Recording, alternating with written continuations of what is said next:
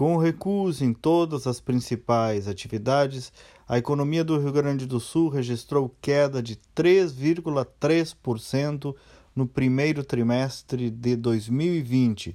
O dado foi divulgado ontem pelo governo do estado. A rigor, os números comprovam o que todos nós já estávamos sentindo na vida real. Não tinha como ser diferente. No início do ano, o país ainda estava querendo sair de uma grave crise econômica, o Estado também lutava para respirar diante da grave crise financeira, e aí veio uma estiagem e ainda por cima veio uma pandemia com a paralisação dos setores produtivos. Não foi a tempestade perfeita, foi a tempestade mais que perfeita.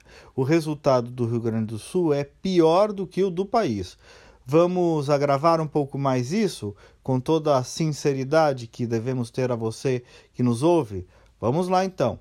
No curto prazo, não há margem de manobra para grandes melhorias. O governo federal está repassando uma ajuda financeira aos estados e municípios, é importante. Também estão sendo fundamentais os 600 reais do auxílio emergencial criado pelo governo Bolsonaro para os carentes, mas é um pouco que é isso. Infelizmente, muitos governos não têm nem sequer pauta sobre desenvolvimento e emprego. E muitos setores trataram disso, desse assunto, como algo menor, como se fosse proibido ou politicamente incorreto tratar ao mesmo tempo de saúde e de economia.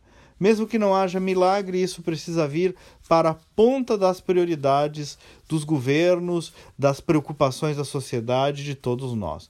E sem nenhuma espécie de patrulha, sem medo de tratar do assunto. Precisamos buscar alternativas e, claro, claro, sem descuidar da vida, ou melhor, isso também é cuidar da vida. Bom feriado, boa quinta-feira e até amanhã.